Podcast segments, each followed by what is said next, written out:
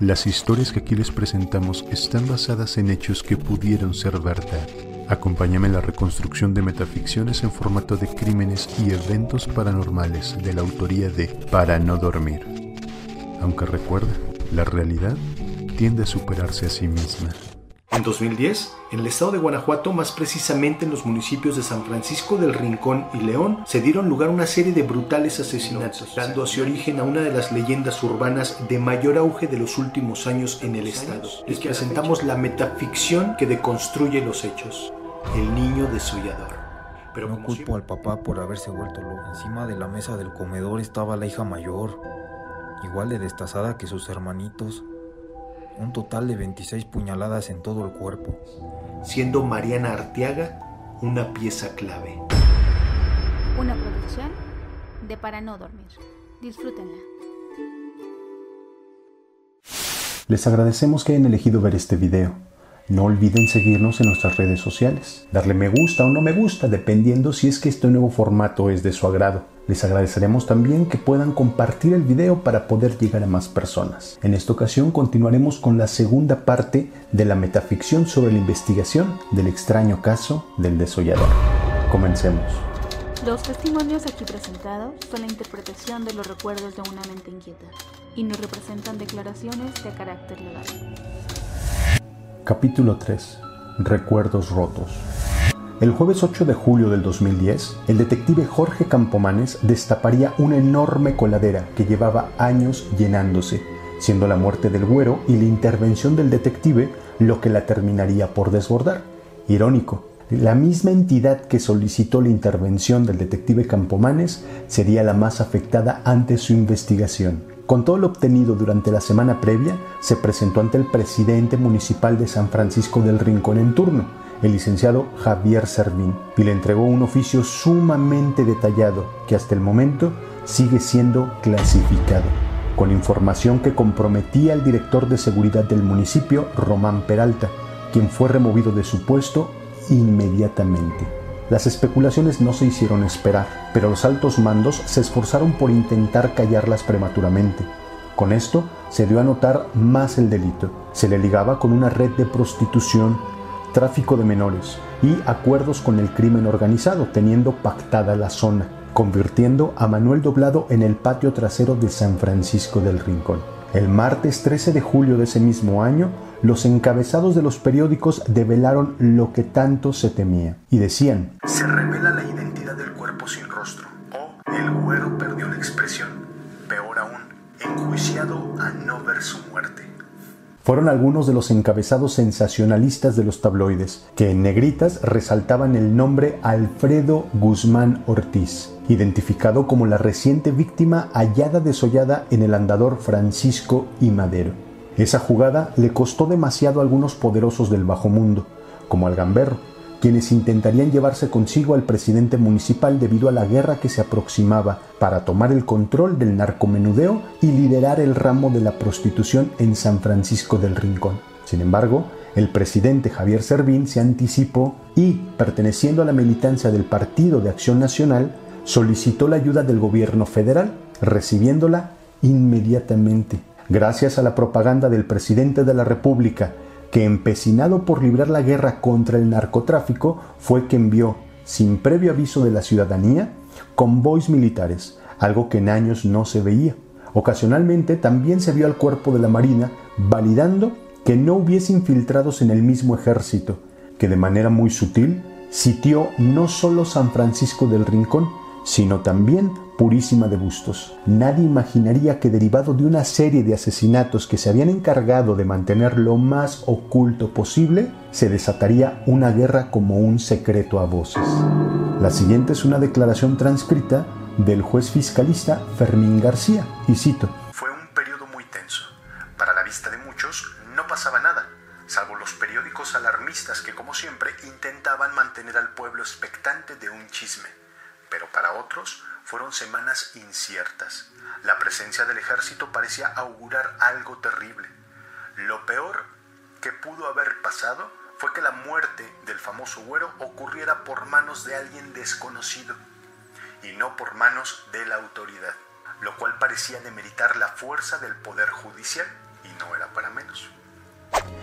Mientras esto ocurría, el detective Campomanes continuó en sus pesquisas para develar el secreto de esos asesinatos en serie y de qué manera se relacionaban. Ahora más que nunca debían darse con cuidado. Su mayor informante estaba en riesgo debido a sus operaciones ilícitas en el bar de las vías. Antes de acudir de vuelta a entrevistarse con Ángeles Arteaga Ugalde, quien tenía relación consanguínea con dos de los finados, acudió a la fábrica donde maquilaban la vestidura del calzado deportivo para la que trabajó Mariana Arteaga dos años antes de que se le hallara muerto. El siguiente es un testimonio obtenido del capataz encargado de las mujeres de la maquila y se transcribe de la siguiente manera.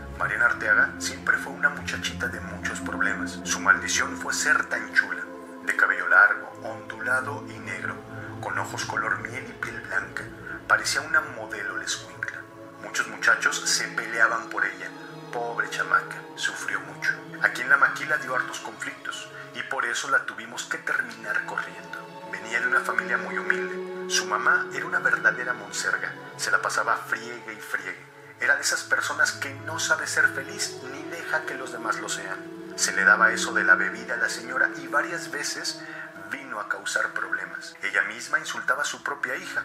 No la bajaba de ser una cualquiera. Yo creo que su propia madre la condenó a su futuro. Mariana ya tenía un hijo. Lo tuvo en circunstancias poco favorables. Nadie nunca supo quién fue el padre. Su chamaco era la razón por la que faltaba a menudo o que llegara tarde constantemente. Era un niño con cierta debilidad mental, por eso no lo llevaban a la escuela.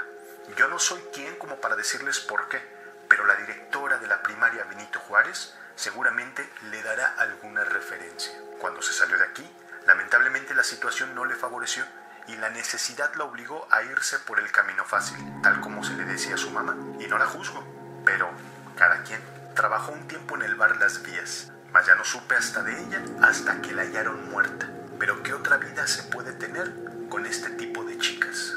Concluyó el capataz. Una vez más, las huellas lo condujeron al detective Campomanes hasta el bar Las Vías, donde sin previo aviso y sin concretar una cita se presentó ante el gamberro, quien no la pasaba nada bien. La presencia de las fuerzas militares disminuyó su operación, por ende sus recursos se vieron diezmados. El imperio que tenía asegurado gracias a la presencia del güero se le venía abajo. Dejando de lado la cortesía, el detective obligó al gamberro a que le soltara cualquier información. La siguiente es una extracción literal de la entrevista que tuvo el detective con el gamberro. Sin embargo, utilizaremos solamente los fragmentos que hablan sobre Mariana, ya que se tocó información bastante comprometedora, la cual no nos incumbe. Yo la conocí con su nombre de chamba, le decían Ópalo. Era tranquilísima, no se metía con nadie. Nomás chambeaba bien, era discreta, era una delicia. El güero le echó el ojo como el cazador que era, ya sabes, era él, todas mías. Pero con ella eh, fue diferente, como que sí le agarró cariño. Ella se aclientó de volada y como no, con esa carita de ángel y ese cuerpazo. El muy vivo se la agenció para él nomás y ya no la dejó seguir chambeando. Él la mantenía, la quiso con todo y su chamaco. Pero ya sabes, las mujeres que agarran fama se les sube la sangre y pues ya te sabes lo demás. Era muy callada, como las buenas mujeres, como que venía bien traumada la chavita. No me consta, pero por ahí decían que el niño que tenía se lo hicieron a la mala. A mí no me dio muy buena espina el chamaco desde el principio, lo vi un par de veces, pero se me hacía como raro, pero raro en mal plan. Estoy bien seguro que el güero, en esos arranques de ira, fue quien la ahorcó. Era bien celoso ese cabrón. Y luego imagínate, con el perico encima, era capaz de cualquier pendejada. El chamaco, el chamaco se me hace que se lo quedó la hermana. Digo, si no sé ni dónde andan los squinkles que he dejado regados, menos él, concluyó el gamberro. La vez que el detective asistió a la casa de Ángeles, no vio a ningún niño, siquiera la pista de que existiera o que lo habitara. Vivía en una posilga y lo que vio por encima no delataba ropas pequeñas o pertenencias, que normalmente los juguetes, aunque sean pocos, siempre que hay niños en casa encontrarás regados. Mucho menos vio alguna fotografía. Quizá lo estaría escondiendo por miedo a que se lo quitaran. Antes de volver a la casa de Ángeles, debía de hacer una parada más. La existencia de ese niño comenzó a causarle inquietud. Asistió hasta el colegio Benito Juárez, donde la directora Anita Guadarrama, quien ya llevaba al mando de la primaria ocho años, lo atendería. El sitio le pareció bien cuidado para tratarse de una escuela pública. A pesar de que se anunció su llegada, el detective tuvo que esperar dos horas. Parecía que la directora se negaba a recibirle, como si esperara que él se impacientara y se retirara por su cuenta. Sin embargo, los años le enseñaron a desarrollar la paciencia como una virtud.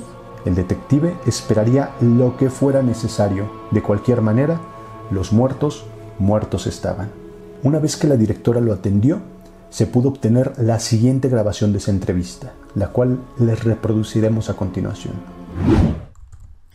Darío Arteaga Ugalde es el nombre del niño, un muchachito muy peculiar. Estuvo aquí con nosotros cursando primero y segundo grado, ambos en el grupo B. Sin embargo, su comportamiento fue lo que obligó a su madre a tener que llevárselo. Él se metía en muchos problemas. Por mi parte, les recomendé una escuela para niños con capacidades diferentes. Él era un niño muy especial. Aquí no podíamos darle la atención que él requería, y no porque tuviera algún tipo de problema o discapacidad. No, señor, todo lo contrario. Él era un niño muy inteligente, era un niño genio. En los años que yo llevo como docente me ha tocado ver muy pocos casos de estos niños con estas habilidades extraordinarias. Ellos no perciben el mundo como nosotros. Es por esta razón que les cuesta tanto trabajo adaptarse a un ritmo cotidiano. Van muy adelantados. Evidentemente les causa frustración. Algunos muestran esta insatisfacción de una forma pasiva. Sin embargo, en el caso de Darío se tornaba violento, bastante violento. Esta era la razón de que tuviéramos que estar llamando a su mamá constantemente. En cuanto él veía a su mamá, se transformaba. Era como magia. Su temperamento cambiaba abruptamente y era como si se tratase de otra persona. Lamentablemente, los recursos que tengo asignados me imposibilitaron para ayudarlo. Pero créame que de haberlo podido lo hubiera hecho. Sin temor a equivocarme, él era un genio. Cuando su madre murió, él se quedó con su tía y su abuela, pero la vida que le daban era muy miserable, y el trato que su abuela le daba era terrible. Creo que sí, lo mejor para él fue que se lo hayan llevado a la casa hogar en León. Ahí tenía la ayuda de especialistas para un mejor futuro, pues supe que al sacarlo de aquí, el niño no quedó inscrito en ninguna otra escuela. Con esta nueva información, el detective Campomanes debía volver con Ángeles para entrevistarla, y lo tendría que hacer de manera inmediata. Había mucho que le ocultó la vez anterior. Capítulo 4 Juramento peligroso. La visita del detective no había sido un hecho fortuito y Ángeles lo sabía. Se avecinaba una tormenta y no debía de estar allí para cuando eso ocurriera. Ángeles se dio la tarea de empacar lo que le fuera a resultar necesario, que a decir verdad era muy poco lo que tenía.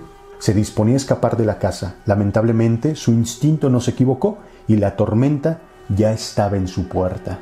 El detective Campomanes, acompañado del comandante Osvaldo Pacheco y el oficial Sergio Araiza, quien esa misma tarde sería sometido a juicio, pero que gracias al detective pudo salir librado, se apersonaron en la entrada de su vecindad. No pareció tan extraño para los vecinos, considerando que en periodos muy cortos, patrullas y oficiales ministeriales ya habían estado haciendo ese tipo de visitas tras la investigación de las muertes de su hermana y de su madre. Una vecina declaró, No puedo decir pobre muchacha habían sido muchas tragedias para su familia y pensar en una más, pero todo se gana pulso. No la culpo a ella, sino a la mamá. Nunca pude llevarme bien con ella.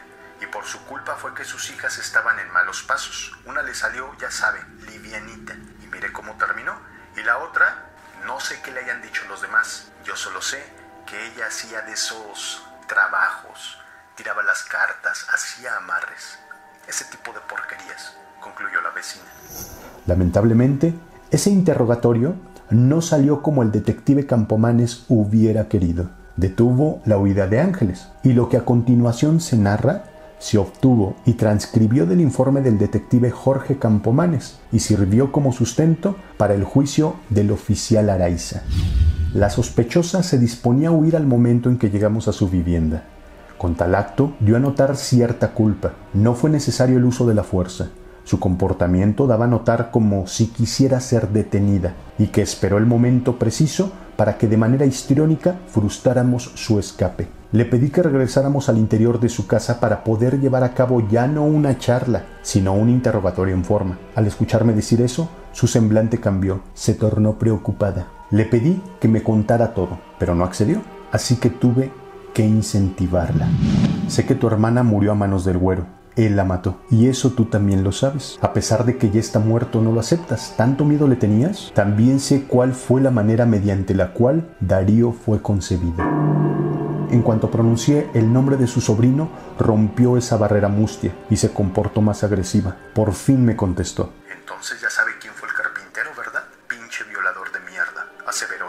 Ángeles, lo que puedas decir a continuación puede representar algo muy severo, le dije. Te pido que pienses bien las palabras. Por un momento hubo silencio. Las aves no graznaron y pareciera como si los vecinos estuvieran al pendiente de la conversación. No se escucharon las voces o llantos regulares, solamente la fuerte respiración de Ángeles. Su corazón palpitaba tan rápido que casi lo podía escuchar. Las manos le sudaron frío tal como pasa con alguien que está a punto de afrontar la verdad luego de que se hubiera esforzado por mantenerla en secreto. Y entonces sucedió. Ese cabrón,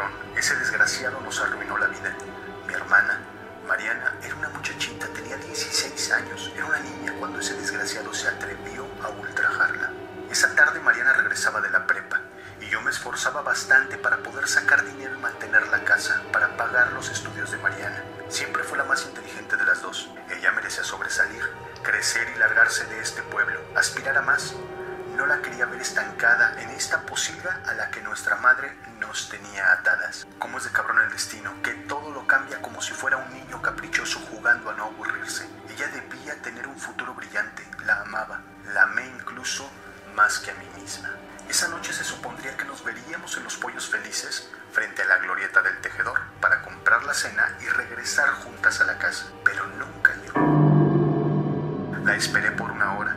Me preocupé, así que fui a buscarla. Jamás imaginé el infierno que se avecinaría.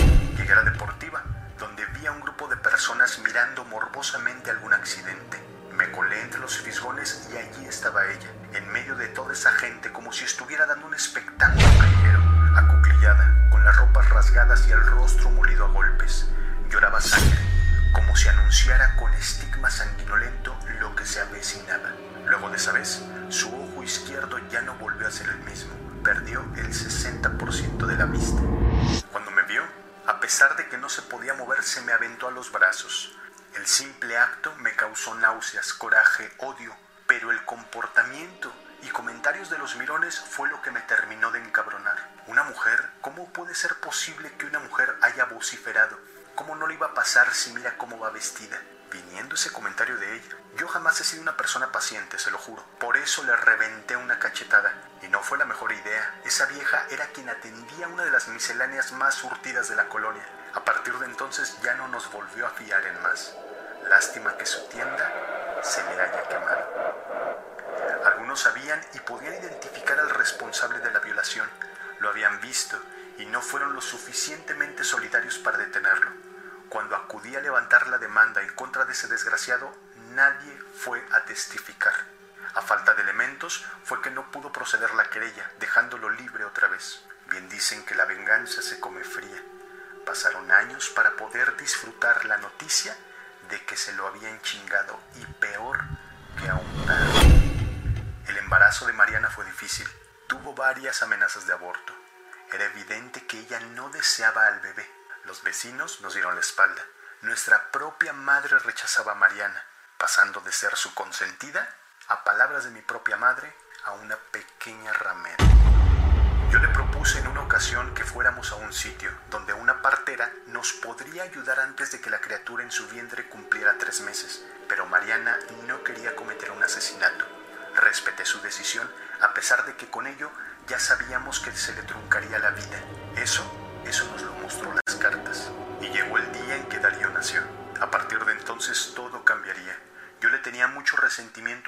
sin siquiera conocerlo, pero al verlo, recién nacido, con esos ojitos negros y pelón, pelón, me molió el corazón. Me sentí sumamente culpable por haber deseado la muerte de ese bebé. Quien jamás estuvo de acuerdo con su nacimiento y nunca pudo tomarle siquiera un poco de aprecio fue mi madre. Pero ¿qué podría esperar de ella? Digo, era mi madre, pero jamás tuvo respeto por nadie, ni siquiera por ella misma. Desde chiquito, Darío fue diferente. Y no es que yo haya cuidado a muchos bebés, pero no sé, había algo muy particular en él. Era muy temperamental, hacía berrinches de todo, pero no cualquier tipo de berrinche. Se violentaba bastante, le daba por agredir a la gente. La única que podía calmarlo era su mamá. Yo seguía haciendo mis trabajos y limpias para más o menos salir con los gastos. Mi hermana también tuvo que entrar a trabajar, dejó la escuela y la verdad es que de haber querido pudo haber continuado, pero no podía por la vergüenza. Quienes la conocían sabían que había sido abusada. Nosotras jamás pedimos limosna, nunca rogamos misericordia de la otra gente. Solamente exigimos lo menos que se puede dar, respeto y silencio. Pero la gente es de lo peor. Quienes se decían sus amigos buscaban el mínimo pretexto para burlarse de ella, para agredirla o insultarla. Fue decisión de ella entrar a trabajar a la maquiladora, pero pareciera que la mala suerte la perseguiría. El capataz la acosaba y ella por miedo a perder la chamba jamás alzó la voz. Lo cierto es que ella, en los cuatro años que trabajó allí, nunca le dio entre a ese viejo panzón. Y por eso, al final, el muy cabrón la corrió. Estoy seguro de que pasó algo pero mi hermana jamás me lo dijo. En las empresas son unos culeros, no quieren a las mujeres con hijos. Y sí, Darío requería bastante atención y mi hermana tenía que salirse constantemente de la chamba para ir por él a la escuela. Y en esas condiciones no le daban la oportunidad. Al salir de la maquiladora, trabajó nada más un mes mesereando en un restaurante, pero la corrieron por faltar. Luego entró como despachadora de una gasolinera. Fue ahí donde conoció a ese desgraciado del güero. Entre las muchas virtudes de Mariana, tenía una muy peculiar. Solía ver siempre el lado bueno de las personas, pero nunca entendió que el malo, el malo siempre gana. Y a pesar de la crianza de mi madre y lo que le ocurrió, seguía poseyendo una ingenuidad admirable. Muchos la tachaban de ser tonta. Yo digo que era de esas personas que no merecemos tener en la tierra, cordero que mandan al matadero sin importar cuán bondadosa sea, como si intentaran mostrarnos con su existencia que sigue habiendo corazones piadosos a pesar de la adversidad. El güero la metió de piruja y ahí trabajó por un año y a pesar siguió siendo esa hermosa persona, siempre con una sonrisa en la cara y una caricia que te levantaba el ánimo. Los horarios se nos acomodaron. Ella podía estar en el día con Darío y yo quedármelo por las noches mientras ella trabajaba. La ventaja de tenerlo todo el día en casa era que nosotras podíamos educarlo. Nos lo expulsaron de la escuela le tenían miedo porque no sabían lidiar con él. Y la solución de la directora fue una burla para nosotras, meterlo a una escuela especial. Pero están locos, ni de broma podríamos pagarla. Mientras Ángeles me declaraba, estalló en llanto, y no era para menos, pobre mujer, en verdad que se notaba su miseria en su rostro, pero aún había algo que me quería decir, y ya estaba sincerándose. No perdería la oportunidad para sacarle más información.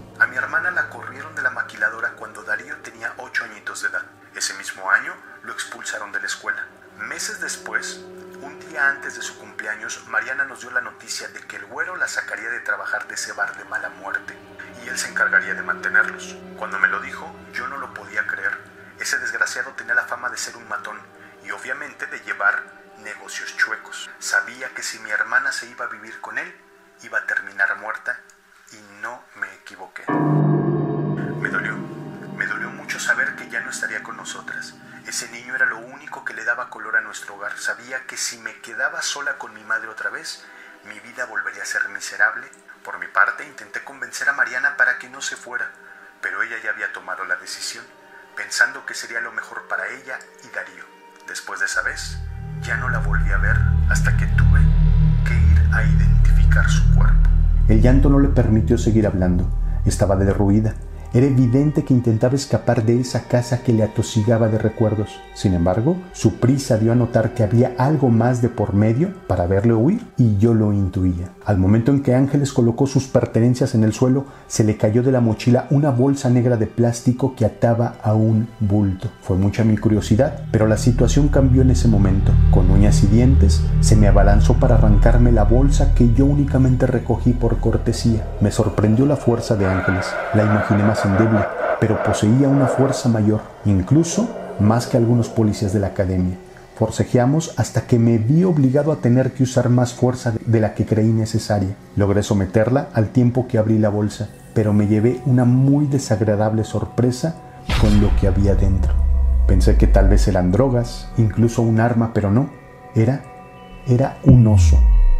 Un oso de peluche desgastado hecho a mano, sucio y remendado con hilos de diferentes colores. Me causó náuseas la peste que me dio de lleno al desatar el nudo. Una mezcla entre humedad, suciedad y algo más, algo que era mucho peor.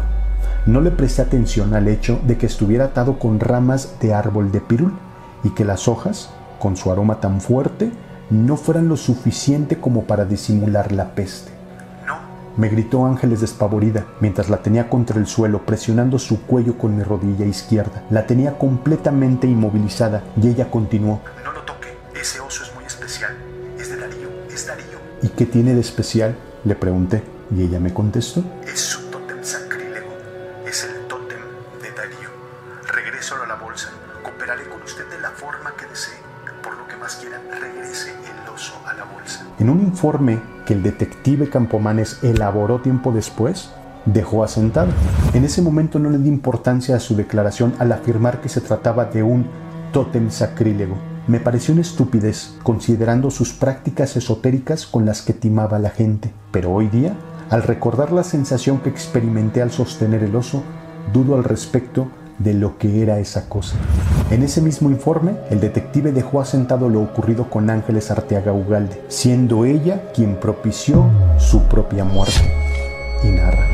Sus palabras me dieron la razón. Tenía un motivo muy fuerte por el cual buscaba escapar a toda prisa. Le inquirí mientras ella cooperaba de manera intranquila, como aquellos criminales que se saben que están a punto de ser atrapados. Ángeles, le dije, deberás acompañarme al Ministerio Público para que rindas tu declaración.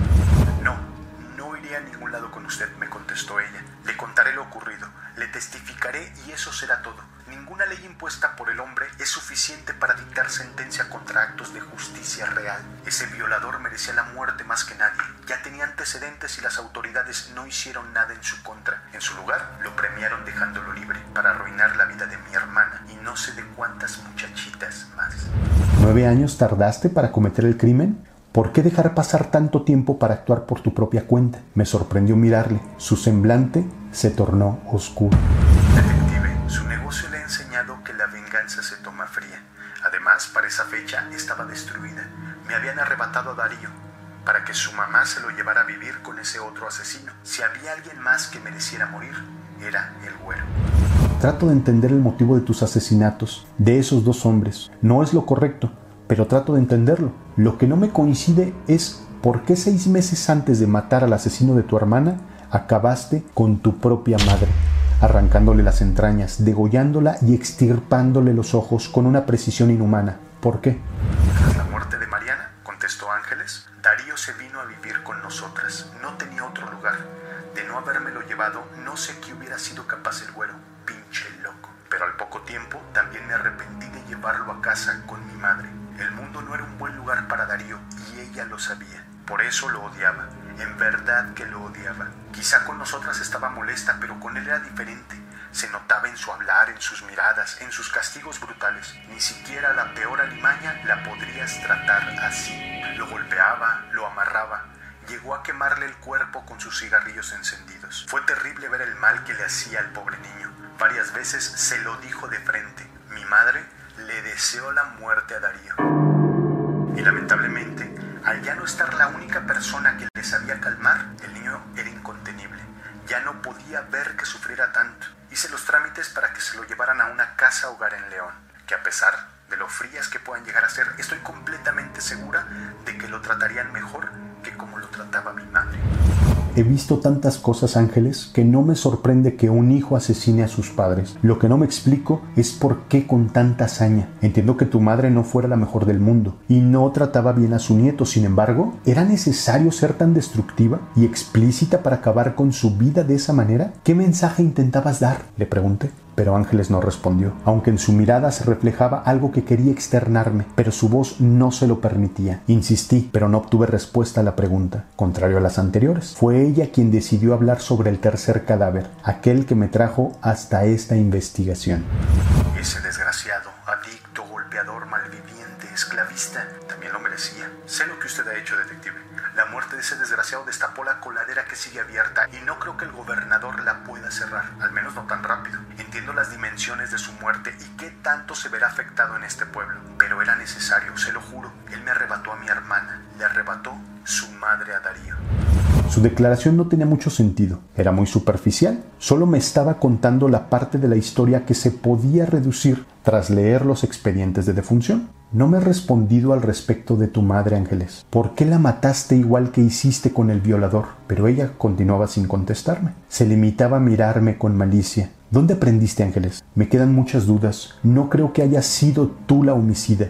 Conozco cirujanos profesionales que desearían tener un poco de la precisión de quien asesinó a esas tres personas. La manera en que lo hicieron es perfecta. Las incisiones tienen las mismas dimensiones y precisión milimétrica.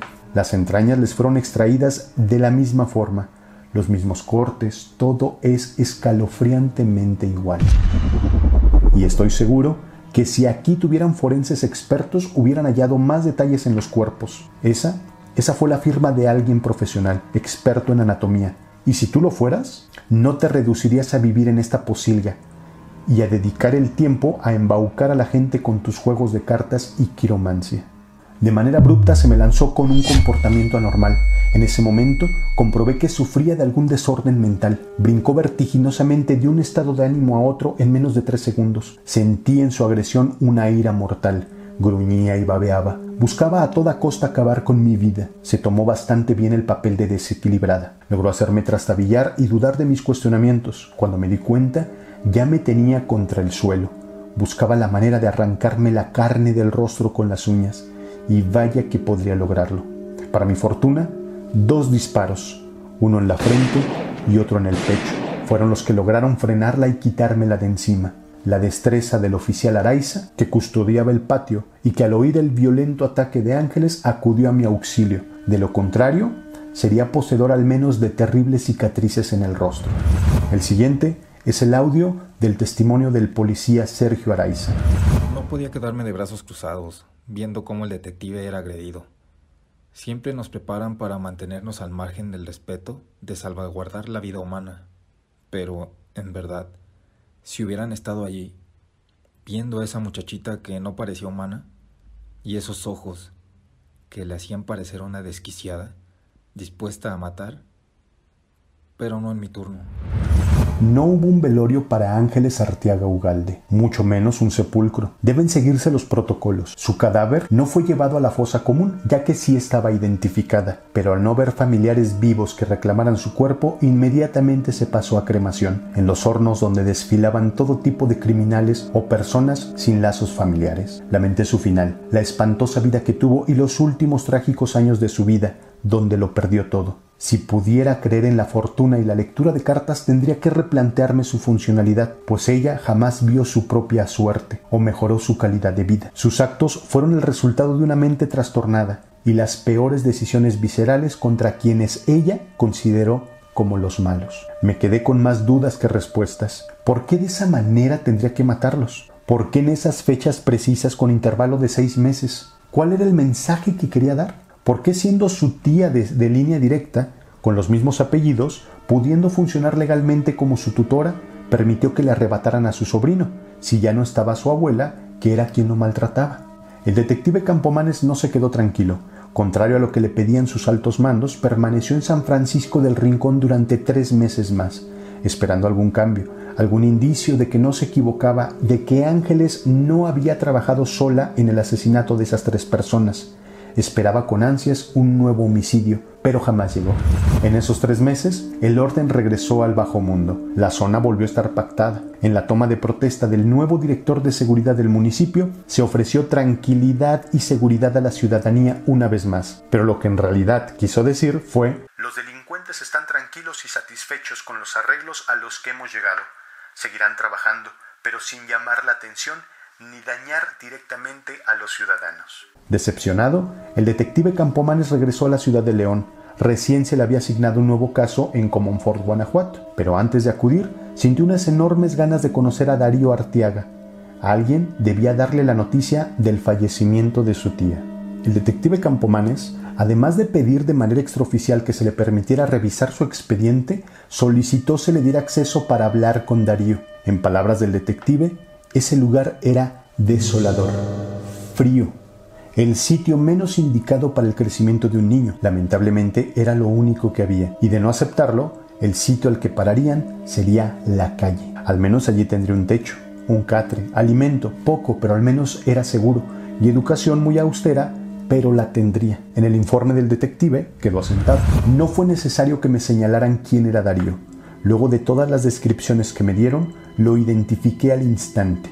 De cabello medianamente largo, piel pálida, lucía enfermo, ojeroso, con los labios resecos y cuarteados, con moretones y costras, poseedor de una mirada seca y perdida. Pero cuando se concentró en mí, supe que no eran aseveraciones lo que decían de él. Poseía una mirada muy fuerte, extraviada, pero al mismo tiempo precisa, desquiciada. No parecía un niño de 10 años. Me acerqué y le dije, Hola Darío.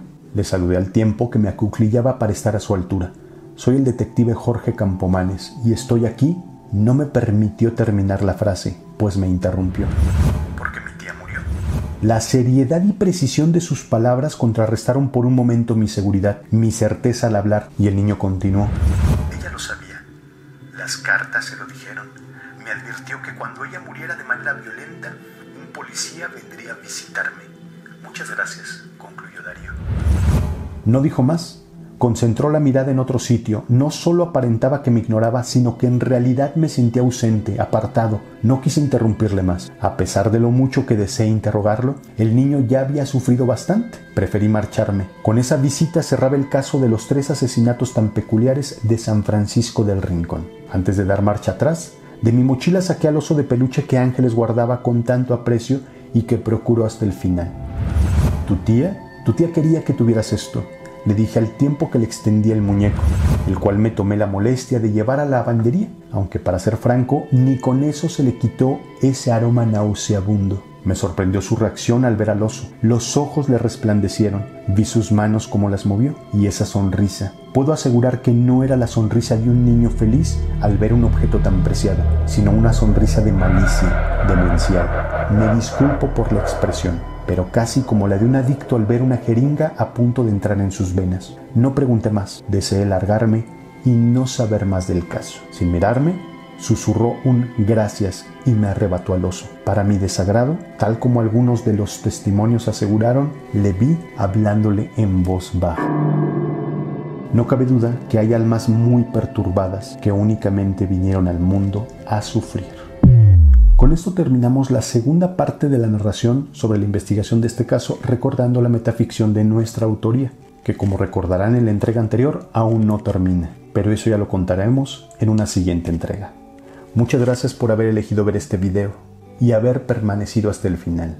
Esperamos que haya sido de su agrado. No olviden compartir y darle manita arriba si es que les ha gustado. Y recuerden que siempre hay narraciones inquietantes para no dormir.